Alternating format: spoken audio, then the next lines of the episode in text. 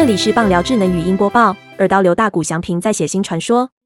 大谷翔平三十日在和游骑兵的比赛中，九局上敲出穿越二垒防线的强劲安打，没想到这球竟然把二垒手 Andy Ibanez 手套都打破，让球穿越到外野。Andy Ibanez 不得不换个手套上场。大谷翔平在一垒时还笑着拍了拍他示意。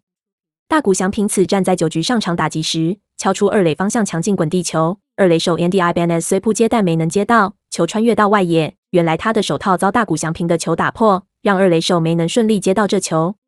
Andy Ibanez 无奈看了看手套后，赶紧回到休息室换一个手套再上场守备。大谷翔平则在一垒笑个不停，大谷翔平还拍了他一下，和他示意。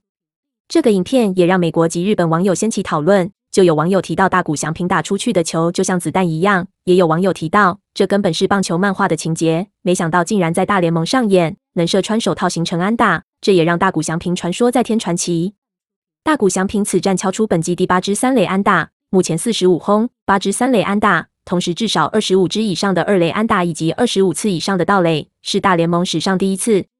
本档新闻由三立新闻网提供，记者王怡翔、曼头综合编辑，微软智能语音播报，慢投录制完成。